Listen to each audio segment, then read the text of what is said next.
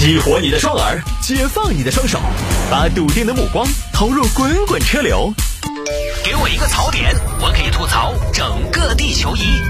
微言大义，换种方式纵横网络江湖。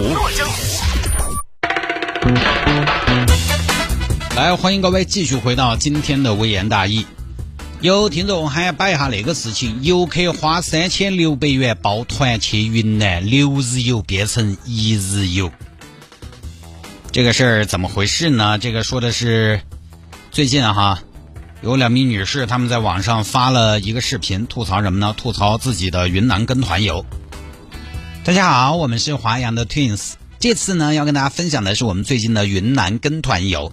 那这一次呢，我们本该是云南六日游的，其实不光是想，本来是不想跟团的，但是后来又考虑到三千六的价格也算不上是完全的低价团，那觉得呢报团会比较省心，所以我们也就报了这个团去了。结果呢，你猜怎么着呢？去了云南，我们的梦真的都醒了，真的就醒了，那根本都睡不好。首先呢，第一天飞机到了昆明，住了一晚上，就是睡觉哦。第二天一早醒来就出发去目的地，那么这个目的地在哪里呢？在丽江。对呀，是真的在丽江哦。从昆明到丽江，如果是大巴车，那么这个大巴车开了多久呢？对，它开了多久呢？答案是八个小时，起了个大早，赶了个晚集呢。对呀，就想说是不是真的就是上车睡觉，下车窝尿这种行程呢？我一天上班也就不过八个小时，早上九点出发，下午到了都五点了，我就想问说，这个到底是要玩什么？哎，菊花，其实想起来我们也不全是坐车哦，你忘了有一个景区我们要进去参观呢。哦，你说那个对，那个地方我们是真的有玩到四十分钟哦。对呀，你想想，其实第二天现在想起来也是有玩到的哦，只不过只玩了四十分钟而已。就你现在这么一说，我觉得也还好吧。一天有一千四百四十分钟，我们都玩了四十分钟，哎，我觉得也还算是非常了不起了呀。对呀，那就依你说的办，就非常了不起的。第二天结束了，那么第三天呢？当然，第三天其实真的还是不错，还是好玩。云南是个好地方，真的。我们那一天呢，有第三天有去到玉龙雪山。对呀，但是你忘了还有蓝月谷啊，就那个蓝月谷还不错啊，就是那里真的有激发到我的贪玩的特质，对，所以是贪玩蓝月嘛。就第三天其实真的还不错，然后注意哦，我们是云南六日游哦，也就是说现在已经是第三天旅途过半了。那接下来第四天我们在做什么呢？第四天姐姐你忘了吗？第四天也是真正的大巴之旅哦。对，好像第五天也是坐了八个小时的大巴。对呀，八个小时大巴去逛银饰店，对呀，就很离谱啊！我坐八个小时大巴去买玉吗？对呀，就是漂洋过海去买玉啊，这样的感觉啊。对，就真的很机车。然后这是第四天，坐了八个小时大巴，就已经没有什么时间玩完了嘛。接下来第五天又是稍微玩完，然后又要去买玉。对呀，不过你不要说那天还是很好玩的哦，因为项目还蛮充实。哪里充实啊？你不要乱讲。你忘了吗？那天我们跟旅行社吵架呀，吵了一天嘛，就整个排得很满，情绪也非常充沛呀，就感觉自己整个人都被调动了起来。哦，你这么说，我有印象，好像是哦。对，那天好像真的是吵了一天的架，让我记得好像旅行社是不是赔了我们一千块钱钱？对呀，所以那天其实不是去玩，是去回款。对，那么接下来小伙伴们，我们讲到第几天了？接下来是不是该第六天啦？哇，终于开始第六天的行程。那么第六天有什么好玩的项目吗？你忘了吧，菊花？第六天就是我们返程的日子啊！哈，就这样就要回去了吗？当然是啊。那我们到底在玩什么？我哪里知道？三千六百块钱，真资格的玩，就玩了一天吗？对呀，当时说的还是纯玩团嘛。可能是他们玩我们纯玩团这样吧。这趟整个下来，纯粹就是他们玩我们纯玩团呐。我现在想起来真的好气啊！我现在不气，倒是有点想笑。大家以后来云南，千万千万要注意一点哦！啊，这这这这东拉西扯说了一大堆流水账，六天怎么过的？就这么个事情啊！这个事情简单一点。云南跟团这个事儿呢，哎呀，那你说现在这种情况，我跟大家聊出去旅游是不是也不太合适？反正我今年这个暑假已经带娃耍完了，你知道吧？但有些朋友哈，实际上呢，他要八月才出行。这这是接下来形势怎么样呢？还不明了。大家再坚持坚持啊。那云南说回来，云南跟团这个事儿呢，我们节目里边不是第一次说了。其实我看这对闺蜜她们的这个行程啊，我觉得旅行社有没有责任？有。没责任的话呢，旅行社可能也不会退两姐妹一千块钱。但你说旅行社责任多大呢？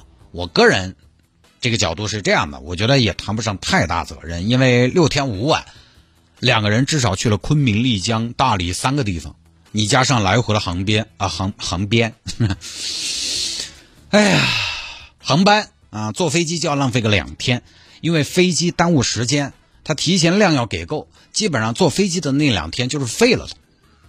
比如我去三亚，上午八点二十到机场，晚点四个小时，就导致什么呢？导致到三亚酒店入住都要晚上六点了。各位，你想想，原计划十点多一点的飞机，我八点二十到，合合适适吗？结果晚点四个小时，下午两点才起飞，两点多起飞，飞两个小时。呃，再再再再滑行一段时间，然后再出机场取行李，然后上车到酒店，就是晚上六点了。这基本上是一天，你看，所以我不喜欢坐飞机，我就喜欢坐高铁。我相对来讲，我就觉得比飞机要快一点。当然，说的是八百公里以下啊，去个西安、昆明啊，我觉得高铁什么的都还挺方便的。但是如果太远了，你比如说你要去个北京、上海，那高铁呢，还是确实没有飞机来的快。但是就我的意思就是说，坐飞机基本上就要耽误两天，这一天就废了。然后回来，你比如说十二点的飞机，基本上就是起床了，收拾一下就要去机场，赶飞机两天都是废了的。所以基本上只说耍。这个小姐妹她们的云南双飞六日游，实际上小姐妹的六天五晚其实只有四天。四天你跑三个地方，那确实对不起，大部分的时间都在坐车，而且她要从昆明坐大巴到丽江。那可是五百多公里路，大巴又开不快，所以这个是一定的。云南其实并不适合这么玩儿，当然，尤其对于四川的朋友来说，其实不适合这么耍。这么几天时间要跑那么多地方，他最多就是什么呢？他能做的就是把你拉过去，打一头看两眼就走。这个一般就叫观光游。观光游呢，特别适合一些地方，比如说西藏啊、新疆，因为这种景点呢相对比较分散，地广人稀的地方，一个景区到另一个景区很远，适合呢报个团。这个我不是帮大兴的那个顶奢之旅说话哈，确实是，但是云南呢，它旅游资源其实比较集中。你如果不是特别的爱好，昆明其实原则上是不用去的，直接飞丽江，丽江待两天，大理待两天，山也看了，水也看了，就差不多了。你要喜欢那种，呃，相对来讲海拔更高的，看山看水的，你你看山的，啊，那你除了玉龙雪山，你就去这个香格里拉看一看，去。卡瓦伯格看一看，你要喜欢那种原始一点的徒步、驴友级的，你就去雨崩看一看。它相对来讲去一个地方就够了，哎，再跑的话呢就会非常累，并且呢每个地方都只能蜻蜓点水。大理、丽江这两个地方，丽江还有的逛，大理其实真没什么太多逛的。大理就是个什么呢？发呆。但如果你不花时间停下来，你是感受不到大理的好的。你再到洱海边，瞧两眼，瞧两眼就只有瞧两眼，它也没得好不得了。洱海呢，就还是要你住在海边的民宿里边，慢节奏的感受，早上睡到自然醒，电动窗帘哗一开，那个民宿里边不管不管有没有啊，窗帘一开，哎，面朝洱海，春暖花开，喝着他们大理当地的风花雪月啤酒，什么事儿也不干，在那坐着，那个是大理的耍法，慢节奏，你才知道它的好。你匆匆忙忙，大理丽江。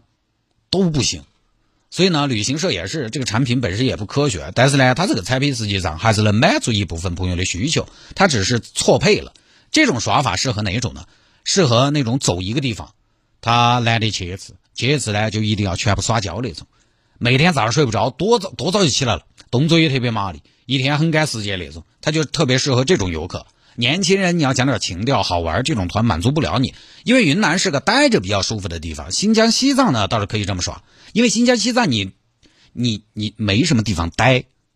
我那年去拉萨，住的当地一家有名的设计师酒店，有小阳台，阳光很好，远眺布达拉宫，就这种场景，你就很想出去发呆。